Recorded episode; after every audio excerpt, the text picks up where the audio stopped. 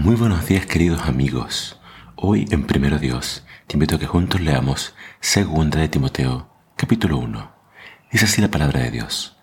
Pablo, apóstol de Cristo Jesús, porque Dios así lo quiso, de acuerdo con la promesa de vida que tenemos en Cristo Jesús. A Timoteo, mi amado Hijo, que Dios el Padre y Jesucristo nuestro Señor derramen en ti su gracia, su misericordia y su paz. Siempre doy gracias a Dios por ti, Timoteo. De día y de noche elevo oraciones por ti al Dios de mis antepasados. A Él le sirvo con la conciencia limpia. Cuando recuerdo tus lágrimas, anhelo tener la alegría de volver a verte. ¿Cómo he de olvidar la sinceridad de tu fe, que es como la que animó a tu madre Eunice y a tu abuela Loida? Estoy seguro de que es así. Por eso te aconsejo que avives la llama del don que Dios te dio cuando puse las manos sobre ti. El Espíritu que es don de Dios no quiere que temamos a la gente, sino que tengamos fortaleza, amor y dominio propio. Así que no te avergüences de hablar de nuestro Señor Jesús, ni de mí, que estoy preso por la causa de Cristo.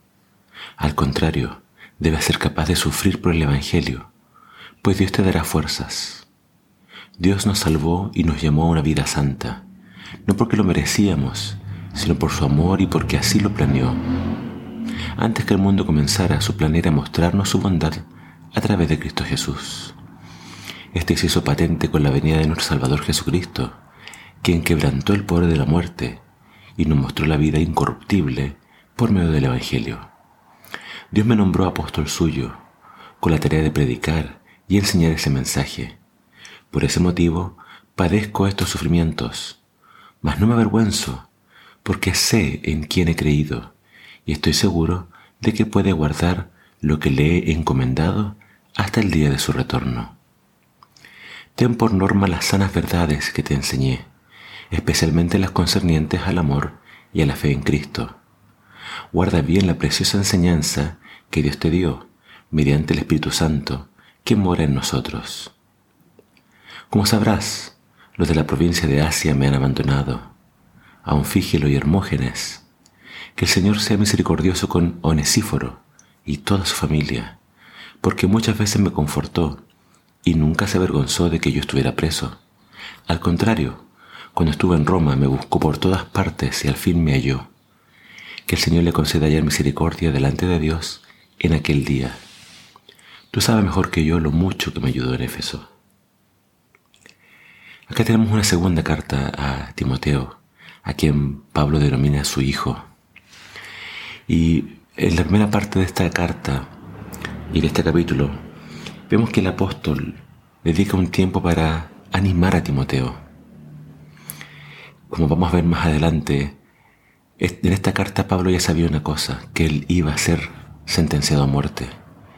Por tanto, esta carta tiene un tenor un tanto de tristeza, y quizás Timoteo estaba al tanto de lo que estaba por ocurrir. Y podríamos pensar que Pablo está preparando a Timoteo para lo que viene. Dice acá que Pablo recuerda las lágrimas de Timoteo. Y Timoteo era un joven pastor que también vemos en esta carta tenía quizás algunos problemas de, digamos, para dominar y controlar sus emociones. Quizás por todo lo que vemos de Timoteo era un joven tímido, Quizás era un joven eh, más callado, donde Pablo al escribir a las iglesias les pide que no lo traten mal, lo respeten. Al parecer también entonces es un joven sensible.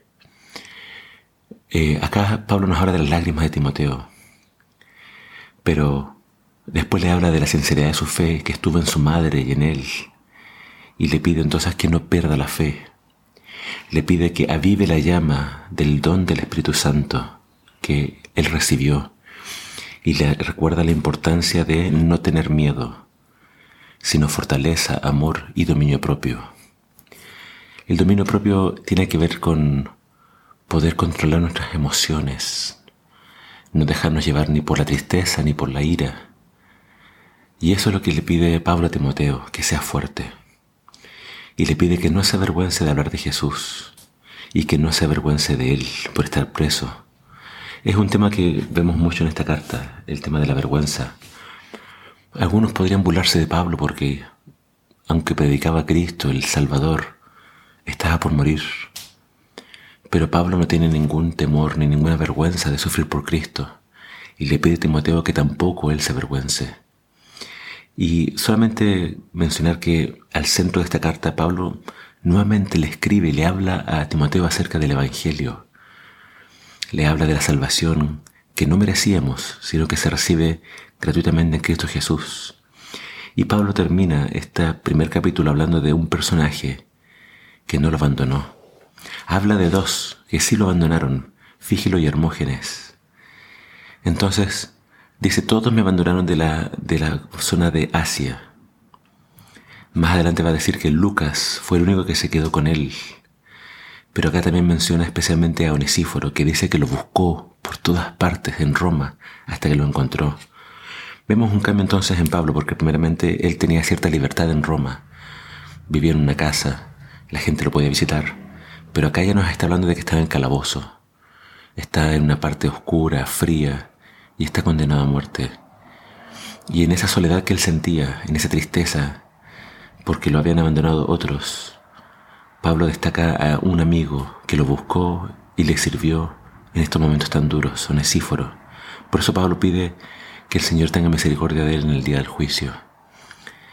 Dios se encarga de animarnos en los momentos más duros y difíciles, y cuando nos sentimos solos, Dios nos conforta a través de sus siervos.